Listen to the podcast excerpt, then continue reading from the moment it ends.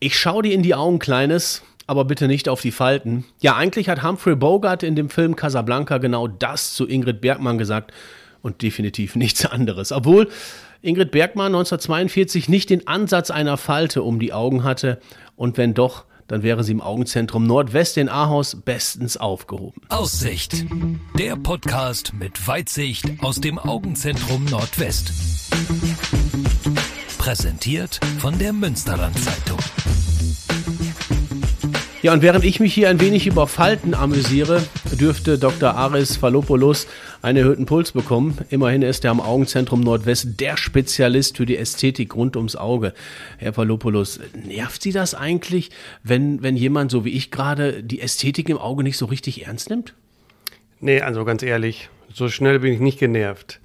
Aber man muss klar sagen, Ästhetik wird gerne belächelt und deswegen muss man sich eigentlich in Klammer machen, was ist überhaupt Ästhetik? Viele Menschen denken, dass Ästhetik ist im Endeffekt nichts anderes als ein übertriebener Drang, als jung und attraktiv auszusehen. Und letztendlich gibt es ja gar keine Formel für ein perfektes Aussehen, für ein perfektes Gesicht. Aber es gibt sehr viele individuelle Möglichkeiten, wie man Aussehen verbessern kann. Da wollen wir heute mal drüber sprechen. Im Zentrum, Herr Volobodus, gehören Sie ja seit 2003 quasi zum Inventar. Ja, seit 2007 leiten Sie den Praxisstandort Gronau und beim Studieren in der Vita, äh, ja, da hat man schon einiges zu tun. Die ist ja nicht recht kurz, im Gegenteil, die ist ziemlich lang. Jetzt mal Hand aufs Herz. Warum ausgerechnet der Bereich Ästhetik? Ja, gute Frage. Bereits als Kind fand ich das ganz schön, filigrane Tätigkeiten zu machen. Also von den kleinsten Teilchen von Lego, da habe ich mich sehr gerne und ganz lange äh, mitgespielt. Und letztendlich mag ich schon immer Herausforderungen. Und letztendlich ist es das. Ein schönes ästhetisches Ergebnis zu erzielen, ist es am Endeffekt eine Herausforderung. Und jetzt ehrlich, ist es nicht schön, wenn ein Patient schön operiert wurde, wenn man dann in ein zufriedenes Auge bzw. in ein zufriedenes Gesicht das schaut? Ja, aber äh, ich gehe noch mal wieder ein zurück. Ich komme noch mal zu diesen Lego-Steinen. Äh, wie sind Sie denn jetzt vom, vom Lego, also der Ästhetik, Lego und Ästhetik Auge ist ja schon ein kleiner Unterschied. Wie kommt man denn ausgerechnet dazu, sich mit dem menschlichen Auge zu beschäftigen? Weil ich, ich finde das schon sehr, sehr, ja, ich jetzt als Normalo sag mal gefährlich, oder? Gefährlich würde ich nicht sagen. Man muss sehr darauf achten, was man tut. Äh, und man muss ein gewisses Hintergrundwissen äh, sich angeeignet haben. Und was sehr, sehr wichtig ist, eine große Erfahrung. Also das ist vor allem eine äh, operative Tätigkeit, die sehr, sehr viel Erfahrung erfordert. Und ja, auf Ihre Frage zurückzukommen, ich mochte schon immer das Auge, so ein kleines Feld, was ja so spannend ist. Und das Allerschönste ist, was ich früher im Studium gelernt habe, da hat ein Augenarzt zu, zu mir mal gesagt, nur du selber kannst reingucken. Die anderen Kollegen können das nicht. Also du kannst ihnen erzählen, was du willst. Warum ist denn Ästhetik so wichtig am Auge, Ihrer Meinung nach? Ja, nehmen wir mal jetzt die typische Corona-Zeit. Sie sehen ja alle Menschen drumherum, das halbe Gesicht ist mit einer Maske bedeckt. Und was bleibt uns übrig? Nur die Gestik, nur die Mimik. Und was noch? Die Augen.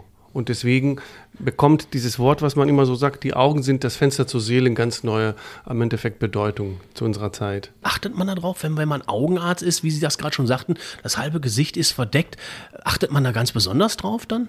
Also ich achte grundsätzlich immer sehr gerne auf die Augen. Also jeder achtet woanders drauf. Also ich kenne Frauen, achten sehr viel auf Fingernägel oder ähnliches. Also ich habe schon immer auf Augen geachtet. Und vor allem, man denkt ja nicht, wie viel man von Augen ablesen kann. Lesen Sie bei mir gerade auch was ab? Muss ich mir Sorgen machen? Ich denke, dass Sie gut drauf sind heute. ähm, Ästhetik ist ja, ja, ich sage jetzt mal, ist da so ein ästhetischer Begriff. Äh, dröseln wir das doch mal so ein bisschen auf. Was genau bedeutet denn für Sie Ästhetik am Auge? Ja, da muss ich jetzt mal so ein bisschen den Griechen raushängen lassen. Also Ästhetik kommt ja vom griechischen Wort Ästhesis, was sozusagen was so viel wie Wahrnehmung bedeutet. Und man kennt das ja allein vom Michelangelo oder andere typischen Skulpturen äh, und Bilder. Früher war das ja so eine richtige Lehre des Schönen, äh, der Wahrnehmung. Und das wird ja mittlerweile ja so auch als Synonym genannt. Also etwas, was schön ist, was geschmacksvoll ist, ist ja auch was Ästhetisches.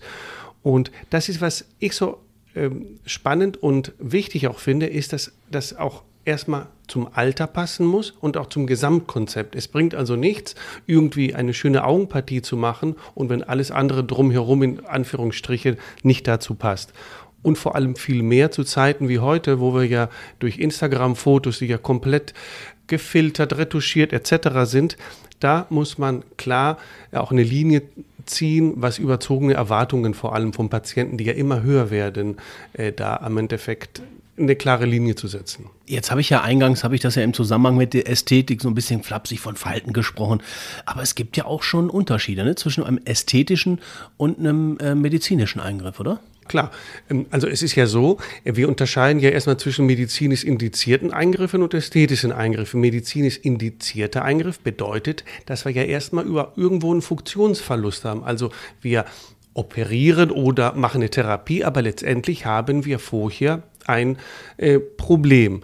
Bei der Ästhetik ist es ja so, dass man eher einen Makel hat, was letztendlich in den Augen des Betrachters ist. Also wir haben keine Funktionsstörung. Das ist so der größte Unterschied. Nehmen wir mal das Beispiel von Schlupflidern zum Beispiel. Da ist grundsätzlich jeder Eingriff ästhetisch, aber in sehr einem kleinen Fall ist es so, meinetwegen, ihre Pupille ist komplett durch ihr Schlupflid bedeckt dann ist es natürlich ein Problem, weil sie können ja kein Auto mehr fahren oder ähnliches. Dann wäre da dieser ästhetische Eingriff ein medizinischer Eingriff. Aber man darf nicht vergessen, auch jeder medizinische Eingriff ist letztendlich sowieso ein ästhetischer Eingriff, weil ich möchte ja bei jedem Eingriff ein schönes Ergebnis erzielen. Ich denke jetzt gerade, wenn Sie das so ausführen, denke ich so gerade an Karl Dall. Äh, den kennen wir alle sehr, sehr, sehr gut. Ähm, ist das dann, wäre das dann in dem Fall ganz eindeutig ein ästhetischer oder ein medizinischer Eingriff? Sowohl als auch, oder? Also klar, medizinischer Eingriff. Er hatte ja ein hängendes Lid, also da ist der Muskel, äh, der, der nicht richtig funktioniert. Also einerseits würde man das, die Funktionstüchtigkeit durch eine Operation wieder verbessern. Und aber gut, ist, ist die Frage, ob es ästhetisch dann schöner aussehen würde, weil letztendlich war das ja sein persönliches positives Makel, denke ich mal. Ne? Also so mhm. kannte, kannte man denn ja. Mhm. Da kommen wir doch mal ans Eingemachte. Was gibt es denn alles für Möglichkeiten? Welche OP-Möglichkeiten haben Sie? Also wir haben sehr, sehr viele unterschiedliche und nicht alles ist eine Lidstraffung, so wie viele denken. Jeder denkt im Augenbereich, lass mich operieren, oh ja, ich werde jung, dynamisch, attraktiv. Ich ziehe alles zur Seite, alles ist weg. Nee, also es gibt neben den klassischen Schlupflidern am Oberlid, gibt es ja die Schlupflieder an den Unterlid, allen voran die typischen Tränensäcke, man hat auch zum Beispiel eine hängende Braue. Man kann aber auch typische Fetteinlagerung, sogenannte Xanthelasmata am Ober- und Unterlid haben. Und natürlich auch ganz, ganz viele andere Operationen, die ähm, eher medizinischer Art sind. Ein Auswärtsdrehen des Lides. Also einiges, was man nicht denken würde bei so einem kleinen Auge. Gibt es denn jetzt für Sie eigentlich als Arzt eine Grenze, wo Sie sagen, äh, ja, das kann ich noch vertreten, aber das nicht mehr?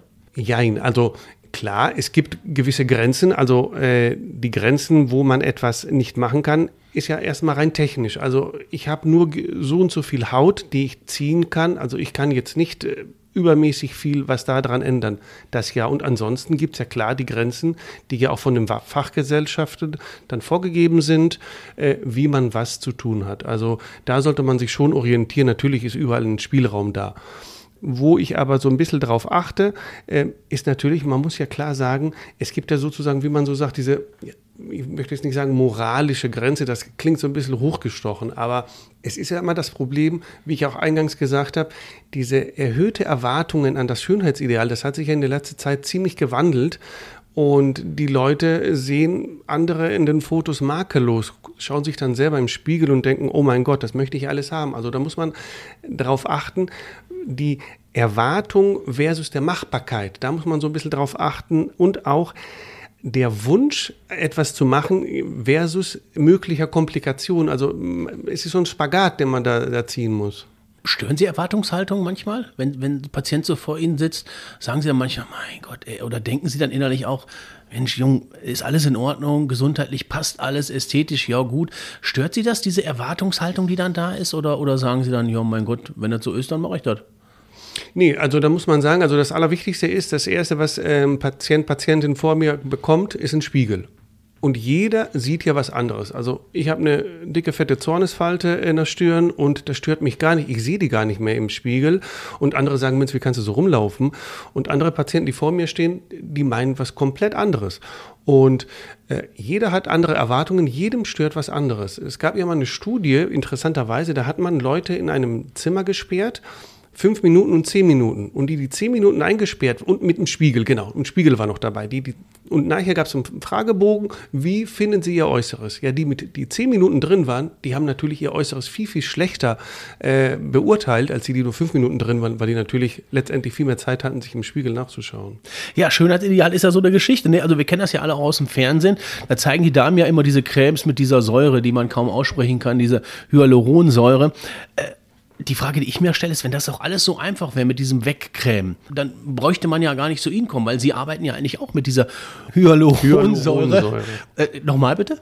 Hyaluronsäure. Ja, bei Ihnen hört sich auch vom Griechen übrigens. bei Ihnen hört sich das so einfach an. Aber Säure hört sich jetzt für mich ähm, nicht so unentspannt an. Das hört sich schon sehr, sehr. Säure ist ja immer ätzend. Das stimmt. Entspannter wäre so ein Bügeleisen, wo man alles wegbügelt, ne? Aber das haben wir leider noch nicht. Nee, Spaß beiseite. Hyaluronsäure, das stimmt, da habe ich auch viele Patienten, die das sagen. Also wir in der Augenheilkunde benutzen ja nicht nur die Hyaluronsäure, um unter anderem die Falten zu unterspritzen, sondern äh, die sind auch Bestandteil von Tränenersatzmittel. Und da habe ich viele Patienten, wenn ich dann mal ein Pröbchen mitgebe, dann kommen die zurück. Ja, Doktor, das nehme ich nicht, da ist ja Säure drin. Ich habe ja trockene Augen, das macht das noch viel schlimmer. Also, das ist interessant. Aber was man nicht vergessen darf, ist, Hyaluronsäure ist ein natürlicher Bestandteil des Körpers, Allein zum Beispiel 2% des Auges bestehen davon. Und auch die Bindegewebszellen produzieren das. Also das ist eine körpereigene Substanz, die Wasser bindet. Und das ist ja der positive Aspekt äh, dieser Substanz. Wenn man das zum Beispiel bei Falten unterspritzt, dass es noch zusätzlich Wasser mobilisiert, um so eine Falte von innen aufzupolstern. Ist dieses Reservoir an Wasser, ist das irgendwann erschöpft? Gibt es das dann nicht mehr? Da kann ich noch so viel Säure reinspritzen oder, oder ist das immer wiederkehrender Prozess? Also es ist so, dass diese Hyaluronsäure einige Zeit hält, aber dann baut sie sich von selber dann ab, weil es ja ein körpereigener Stoff ist. Also man muss, wenn man eine Falte unterspritzt, alle paar Monate oder alle paar Jahre analog, welche Substanz man äh, verwendet und welche Falte man unterspritzt, muss man das nochmal erneut dann unterspritzen, ja. Ähm, jetzt bin ich fest davon überzeugt, dass Sie schon darauf gewartet haben, dass wir das Thema Botox ein bisschen vertiefen. ist Botox denn auch so ein Teufelzeug oder muss es nur richtig eingesetzt werden? Also sollte Botox ein Teufelszeug sein, dann wären die Augenärzte die Gehilfe Satans. Und weswegen sage ich das?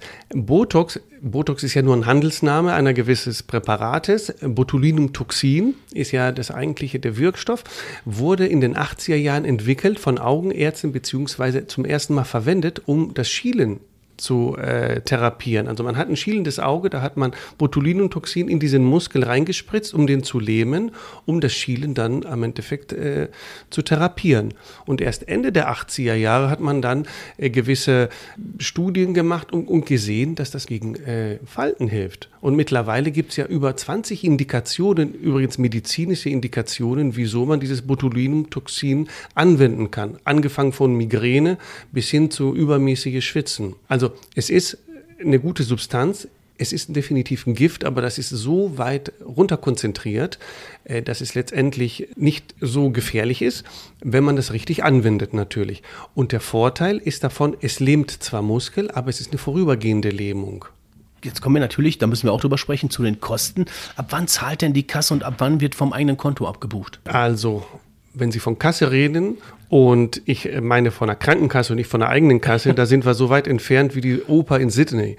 Also es ist so, dass wir hier von ästhetischen Eingriffen reden und da muss man äh, schon selber diese ganzen Operationen oder diese ganzen Botox oder Filler-Geschichten dann selber tragen. In einigen seltenen Fällen, und das wird ja vorab beim Gespräch überprüft, ob es eine medizinische Indikation ist, wie ich eben erwähnte, zum Beispiel beim Botulinumtoxin, bei einer Migräne oder so, da prüft man das vorher, ob das ist. Aber aber in aller Regel muss man es schon selber in der Kasse greifen, in der mhm. eigenen Kasse. Kommen wir doch mal zum Nähcasting. Ich finde es immer sehr, sehr schöne Abwechslung in so einem Podcast.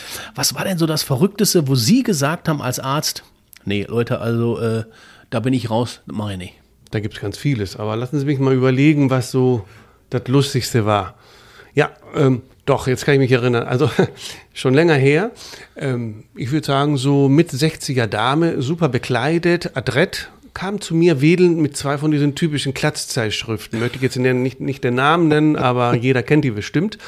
Und dann dachte ich, hoppla, was passiert denn jetzt? Und dann sagte sie, so muss ich werden, so muss ich werden. Guckte ich so und da waren zwei Fotos einer mindestens 45 Jahre jüngeren Dame, ein Model, was auch schön äh, mit Photoshop alles retuschiert wurde. Und dann war es sehr, sehr schwierig, dieser Patientin klarzumachen, hm, so eine kleine Schlupflied-OP und dann so gut auszusehen, äh, das kriegen wir nicht so gut hin. Aber siehe da, nach einer guten Aufklärung, nach einer guten OP, war die Patientin dann doch zufrieden und die hat doch gemerkt, dass man nicht jede Klatschzeitschrift da nachahmen muss.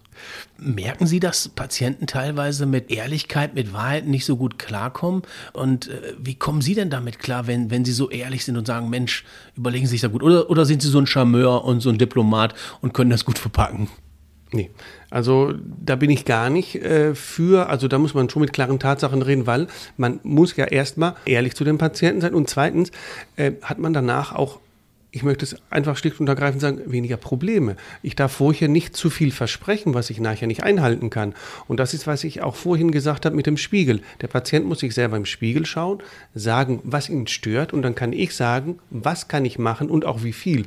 Weil, wie auch vorhin erwähnt, ich habe gewisse auch nur technische Möglichkeiten. Man kann nicht äh, die das Auge hinterm Ohr verstecken. Das geht nicht. da stelle ich mir gerade bildlich vor, ist ja wirklich sehr, sehr schwierig.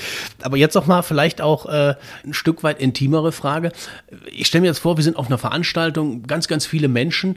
Gehen Sie dann ganz normal dahin oder, oder scannen Sie auch schon die ganzen äh, Gäste, die da sind und sagen Sie, ah, der, der hat sich das liften lassen, der hat sich da spritzen lassen. Erwischen Sie sich manchmal dabei? Doch, und äh, ja, doch, doch, das, das, merkt man schon, ja, jetzt muss ich sagen. Also ist interessant, vor allem interessant ist es, wenn man es im Freundeskreis erlebt und man sagt, oh, der hat ja doch was machen lassen. Man, man, es juckt zu fragen, tut man aber doch nicht. Wir kommen mal zu einem anderen Trend. Da kann ich mich erinnern, dass es so Ende der 90er bis Mitte der 2000er, da gab es ja diesen Trend der weichen Kontaktlinsen. Jeder wollte sie haben und später gab es sie noch in verschiedenen Farben und Ausführungen mit Katzenaugen und Pantheraugen. Gibt es denn aktuell in Ihrem Bereich auch so Trends, wo Sie sagen, uiuiui? Uiuiui, eher nicht. Ich würde eher ganz im Gegenteil sagen, dass es einen Trend zur Nachhaltigkeit gibt. Also äh, ein Trend, natürlicher auszusehen. Also man muss klar sagen, hier in Europa waren wir ja schon immer so, dass wir ein bisschen natürlicher aussehen wollen als in Amerika. Also da waren schon immer Schönheitschirurgen oder wenn man es so nennen will, also schon immer bedacht, viel zu viel zu machen. Also nach der Devise More is more and less is a ball. Äh, also lieber mehr als weil weniger ist langweilig. Und da waren wir Europäer immer so ein bisschen zurückhaltend. Aber jetzt sehe ich auch, obwohl wir ja diese Instagram-Welle mit den Fotos, mit allen dieser Retuschierbarkeit oder so, dass die Leute doch eher natürlicher aussehen wollen. Und das ist sehr, sehr positiv, muss ich sagen am Anfang haben wir darüber gesprochen, dass sind, Sie sind ja der Spezialist hier im Zentrum auf diesem Gebiet. Sie machen die OP am häufigsten. Dennoch, Herr Doktor, ist es ja so, es gibt ja viele, viele Menschen, die schon auch Angst haben vor so einer OP. Ne? Mhm, das ist komplett verständlich. Also das ist auch das Erste, wenn die Patienten im Operationssaal kommen. Also das ist das Erste, was ich frage, und wie ist es mit der Angst? Aber es ist verständlich, man darf ja nicht vergessen, wir operieren, wenn wir jetzt im ästhetischen Bereich sind, ein gesundes Auge. Also man will es schöner machen, man darf also dementsprechend nichts falsch machen, weil sonst hat man ja noch ein schlechteres Ergebnis als vor, vor der Operation. Aber, und deswegen ist es ganz, ganz wichtig, genaue Aufklärung, was passiert, dass man den Patienten immer begleitet, sagt, was es ist. Äh, bei uns im OP-Zentrum haben wir ein prima Anästhesie-Team und das ist das A und O. Von vorne bis hinten würden diese Patienten begleitet. Die bekommen immer wenn die es wünschen, jetzt bei einer Operation, über die Vene ein bisschen was zur Sedierung, also so eine leichte Wolke 7 Laune, würde ich das so nennen. Jetzt, jetzt, haben Sie ja schon, so ein bisschen haben Sie ja schon gerade erklärt, aber ähm, wenn ich mich jetzt zu einer OP entscheide, ich sage als Mensch, ja, kann ich mir vorstellen, wie viel Urlaub muss ich dann nehmen? Wie, wie laufen denn die Vorbereitungen für mich jetzt als Patient? Weil es ist ja meist dann doch schon ambulant. Mhm. Genau, also nehmen wir mal zum Beispiel das Beispiel so eine Schlupflid-OP. Das ist ja die am häufigst durchgeführte Operation. Übrigens nicht nur am Auge, sondern der am häufigst durchgeführte kosmetische Eingriff, also am ganzen Körper. Und es ist so, dass äh, man eine Woche lang äh, schon Urlaub gönnen sollte, weil die meisten Menschen wollen das ja auch nicht, dass die Mitmenschen das sehen. Eine Woche später, wenn, die, wenn der Fädenzug da ist, dann kann man als Frau das dann schön überschminken. Letztendlich das Endergebnis kommt nach einigen Wochen bis Monaten, kann es sogar dauern, bis man letztendlich nichts mehr erkennt. Aber so eine Woche sollte man so, sich so ein bisschen zurückziehen, Äh, und jetzt zu Corona-Zeiten ist es ja gar nicht so schlecht mit Kontaktbeschränkungen. äh, wir wissen ja nicht, was noch so kommt. Äh, da kann man sich so ein bisschen ruhig zurückziehen. Jetzt müssen wir natürlich auch über eines noch sprechen. Ähm, Schmerzen. Wie sieht es denn danach aus? Stehe ich da ganz alleine da vor dem Berg oder äh, fahre ich zur Apotheke und hole mir eine 50er-Packung Ibuprofen oder, oder wie läuft das? Nee. Also Schmerzen hat man grundsätzlich gar keine nach der Operation. Sie bekommen von uns auch ein kleines Schmerzmittel mit. Äh, aber nach der Operation, ein bisschen Wundheilungsschmerz ist ja immer da, das ist ja aber eher so ein Kribbeln. Was mal sein kann, ist jetzt am Beispiel wieder vom Schlupflied, dass man geschwollene Augen hat, äh, dass das so ein bisschen runterdrückt, dass das Sehen so ein bisschen schwieriger wird. Aber Sie bekommen von uns, ich nenne das immer so schön, so ein Goodie-Bag, wo noch ein paar Sachen drin sind, wo Sie dann gut versorgt sind. Letztendlich kriegen Sie von uns auch eine Telefonnummer, wo immer jemand erreichbar ist, 24 Stunden. Also Sie sind definitiv nicht alleine gelassen. Ihr habt es gehört, Botox oder Hyaluronsäure sind gar nicht so schlimm schlimm, wie es immer dargestellt wird. Wichtig ist die richtige Anwendung und dann könnt ihr auch jeden Morgen ganz entspannt Richtung Spiegel tapern. Dr. Ares Falopoulos vom Augenzentrum Nordwest kennt sich bestens aus. Er ist der Spezialist am Zentrum und hat den absoluten Durchblick in Sachen Ästhetik rund ums Auge. Und wenn ihr jetzt auch sagt, Mensch, mein Tränen sagt, der beeinträchtigt mich im täglichen Doing und der hat bis jetzt immer Bammel damit zum Arzt zu gehen, informiert euch gerne im Netz unter augen-zentrum-nordwest.de. Ja, Herr Valopoulos, ähm, ich bedanke mich natürlich ganz, ganz herzlich und wenn die Mikros jetzt gleich aus sind, dann kümmern wir uns mal um meine Schlupflieder, oder? Dann legen wir gleich los, ne? Danke. Danke auch.